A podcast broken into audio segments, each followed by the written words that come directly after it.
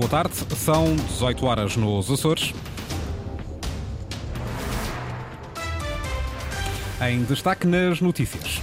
O Ministério Público está a investigar 14 casos de abusos sexuais na Igreja, três deles são dos Açores. O Presidente do Governo diz que não são graves as irregularidades detectadas pelo Tribunal de Contas em nomeações de chefias intermédias no seu Executivo.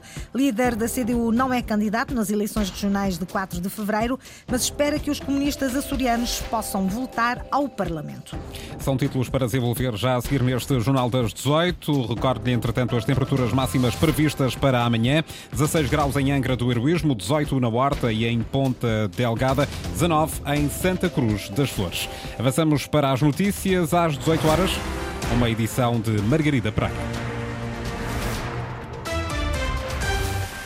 Casos de abuso sexual na Igreja dos Açores, o Ministério Público arquivou 31 no país, mas nenhum dos Açores, Eduardo Mendes. Três das 14 investigações em curso no Ministério Público relativamente a alegados abusos sexuais na Igreja Católica são dos Açores. Dois casos entraram com a Comissão Independente referentes a dois sacerdotes que estão, desde o dia 8 de março, impedidos de exercer o ministério. O outro caso, através das denúncias do Grupo Vita, está relacionado com um acólito em São Miguel, que alegadamente teve comportamentos impróprios com uma jovem adolescente. Dados reiterados por Carmo Rodeia, é a porta-voz da Diocese de Angra. Os casos dos Açores continuam em investigação nas instâncias canónica e civil. Já foram arquivados 31 casos a nível nacional por falta de indícios suficientes da prática de crime, o desconhecimento da identidade das vítimas ou agressores ou até a prescrição ou morte do denunciado. Na região, ainda não há nenhum caso arquivado. Tribunal de Contas fiscalizou nomeações de chefias intermédias nas Secretarias da Saúde, Agricultura e Ambiente e recomenda ao Governo Regional mais respeito pela legislação que prevê a nomeação dessas chefias intermédias. A posição surge na sequência de denúncias feitas em 2022. Francisco Faria em causa a legalidade dos despachos para o exercício de cargos de dirigentes intermédios em regime de substituição. Regime de substituição que, segundo o Tribunal de Contas, aconteceu sem impedimento ou ausência dos titulares dos cargos, contrariando algumas das normas em vigor. Os auditores divulgaram hoje relatórios sobre três secretarias regionais, Ambiente, Agricultura e Saúde. As conclusões são semelhantes. Lê-se também que alguns destes dirigentes, em regime de substituição, foram para além do prazo previsto 90 dias, violando também o articulado em vigor. Ainda nas conclusões, os currículos académicos e profissionais analisados nem sempre são claros em relação aos requisitos legais exigidos. Nas recomendações, o Tribunal de Contas pede mais atenção ao regime legal para a designação de dirigentes intermédios e respeito pelos prazos definidos em legislação, bem como o cumprimento dos requisitos legalmente exigidos para o provimento dos cargos. Os relatórios divulgados hoje são referentes a denúncias de 2022. Questionado esta tarde, o presidente do governo diz que não são graves as irregularidades detectadas pelo Tribunal de Contas em nomeações de desfias intermédias no seu executivo, mas não devem ser repetidas. Estou confrontado com essa notícia eh, em primeira mão, não, não conhecia, mas o que pude apurar, eh, na verdade, tem a ver com o entendimento que o Tribunal de Contas faz de recomendações para corrigir alguns atos que têm a ver com nomeações que não foram completas quanto à sua argumentação ou ultrapassaram prazo de vigência. Creio que faz bem o seu papel o Tribunal de Contas, creio que os departamentos do Governo e da Administração Pública que aqui foram visados devem, com isso, aprender e corrigir. Não há nada de grave, no entanto, são irregularidades e o que é preciso é aproveitar o conhecimento e esta informação para os corrigir e não repetir eh, em situações futuras. Presidente do Governo, depois de questionado esta tarde pelos jornalistas sobre as irregularidades detectadas pelo Tribunal de Contas em nomeações de chefias intermédias no seu executivo. A CDU Açores apresentou esta tarde na Horta os nomes dos cabeças de lista às eleições regionais de 4 de fevereiro. Os comunistas e os verdes querem regressar ao Parlamento açoriano, onde deixaram de ter assento nos últimos três anos. Mas o líder regional do partido não consta como candidato, Ricardo Freitas. Marco Varela, coordenador Regional do partido não será cabeça de lista nas eleições regionais de 4 de fevereiro. O dirigente comunista diz que vai reservar-se para as tarefas internas do partido. Não deixarei de participar naturalmente na campanha, com empenho, com dedicação, naturalmente numa situação de, eh, sobretudo ligada eh, às questões da organização, eh, eh do reforço do partido. Ou seja, eh, acho que saímos mais reforçados, sem dúvida nenhuma, com esta opção que fizemos. Paula Decmota, professora e sindicalista, será a cabeça de lista pelo FEIAL e também pelo Círculo Regional de Compensação e assume-se como o candidato da CDU com maior possibilidade de ser eleito para a Assembleia Regional. Nós não antecipamos cenários, nós vamos para lá no sentido de fazer valer as nossas propostas, contribuam para uma efetiva melhoria das condições de vida das pessoas.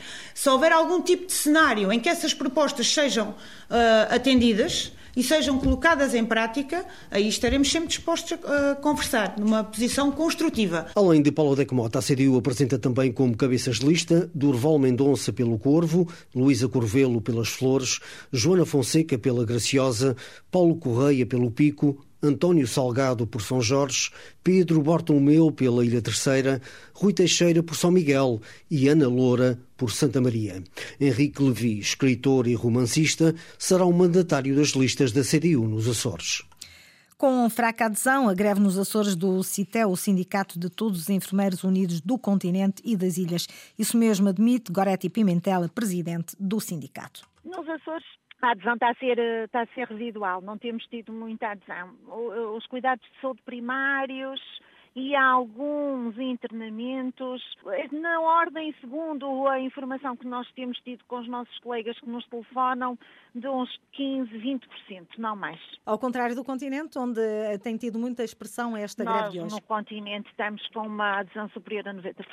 Por que é que acha que há esta diferença nos Açores? Uh, nós estamos a requerer a paridade com os licenciados da administração pública, a paridade com as carreiras dos técnicos superiores das carreiras gerais da administração pública e uh, também os, os, nossos colegas dos Açores também não têm essa paridade, igualmente como nós também não temos, portanto será, será uma luta igual para todos.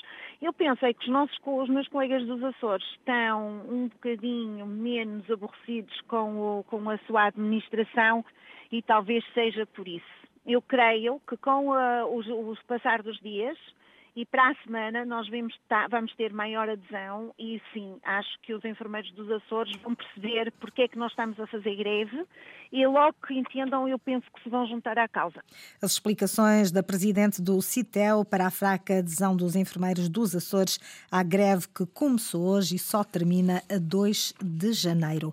Rui Cansado e Leonor Januário na ginástica aeróbica, Gonçalo Ferreira, campeão do mundo de, kicks, de kickboxing, os três atletas de alta competição, estiveram hoje em Santana e foram recebidos pelo presidente do governo, Henrique Linhares. Rui Cansado, segundo no ranking da Federação Internacional de Ginástica, agradeceu o apoio que a modalidade tem recebido por parte do Governo dos Açores. Através da Direção Regional do, Desporto nos proporciona condições que nos permite ter esse tipo de resultados. Eh, nós temos um centro de treinos, nós treinamos todo o dia se for preciso lá e isso realmente é uma, é uma condição que pronto, que desde que tivemos realmente uh, faz-se notar nos nossos resultados. Seguiu-se o discurso de Leonor Januário, atleta campeã da Europa em Júniores. Estou muito feliz por estar aqui, fico muito agradecida ao Governo dos Açores por nos ter recebido. Uh, foi realmente um ano de muito trabalho, uh, trabalhamos muito este ano para, para conseguir alcançar o que nós já alcançamos. O outro atleta a ser reconhecido foi Gonçalo Ferreira, campeão do mundo de kickboxing. Quero agradecer ao Sr. Presidente por me ter recebido e homenageado devido a ter sido campeão do mundo na Alemanha, em Munique, e quero dizer que estou muito satisfeito. Gonçalo Ferreira, Leonor Januário e Rui Cansado, três referências do desporto na região. O presidente do Governo Regional, José Manuel Bolheiro, valorizou o desempenho destes atletas açorianos de alta competição. Este momento é um momento de reconhecimento, porque não estão num encontro para pedir, estão num encontro para receberem com justiça e mérito próprio o meu voto de felicitação pelo sucesso e os meus parabéns e demonstração do meu orgulho enquanto pessoa e enquanto Presidente do Governo pelo que alcançam. Nos Açores, mesmo distantes, e ainda assim com menos meios comparáveis com outros que no mundo onde eles combatem têm outras e melhores condições, Presidente do Governo hoje a reconhecer o trabalho feito e o desempenho de Rui Cansado e Leonor Januário na ginástica aeróbica e de Gonçalo Ferreira, campeão do mundo de kickboxing. Adeus outono, o inverno chega na próxima madrugada, Luís Branco. Quando forem 2 horas e 27 minutos, os dias deixam esta madrugada de minguar, já amanhã os dias começam a crescer e janeiro fora cresce uma hora. Oficialmente será inverno. Os solstícios de verão e de inverno, ao contrário dos equinócios, foram sempre considerados de bom augúrio. As diferentes religiões em todo o mundo fazem coincidir estas datas astronómicas com as benfeitorias transcendentais. Nascem reis e rainhas sábias, até o Filho de Deus, dentro de alguns dias, nasceu há 2023 anos, numa gruta em Belém, na Palestina, região de múltiplos invernos. Assim, nesta data, 22 de dezembro, às 2 horas e 27 minutos, o planeta Terra, na sua órbita, deixará de se afastar do Sol. Voltarão os dias maiores e mais quentes. Já o sabia Galileu Galilei, em Pisa, no Ducado de Florença, em 1642. Tu é que sabias, Galileu Galilei. Por isso, eram teus olhos misericordiosos por isso. Era teu coração cheio de piedade. Piedade pelos homens que não precisam de sofrer. Homens ditosos a quem Deus dispensou de buscar a verdade. Por isso, estoicamente, mansamente, resististe a todas as torturas, a todas as angústias, a todos os contratempos, enquanto eles do alto inacessível das suas alturas, foram caindo, caindo, caindo, caindo, caindo sempre e sempre ininterruptamente na razão direta dos quadrados dos tempos. É nota poética, um trabalho do jornalista Luís Branco no Adeus a este outono. Vem aí o inverno. Seja bem-vindo. E ao sair, Margarida veste um casaco por teste. Margarida Pereira com as notícias da região às 18 horas. Recordo que a informação está sempre atualizada na internet. Aceda a cores.rtp.pt ou ao Facebook da Antena 1 Açores.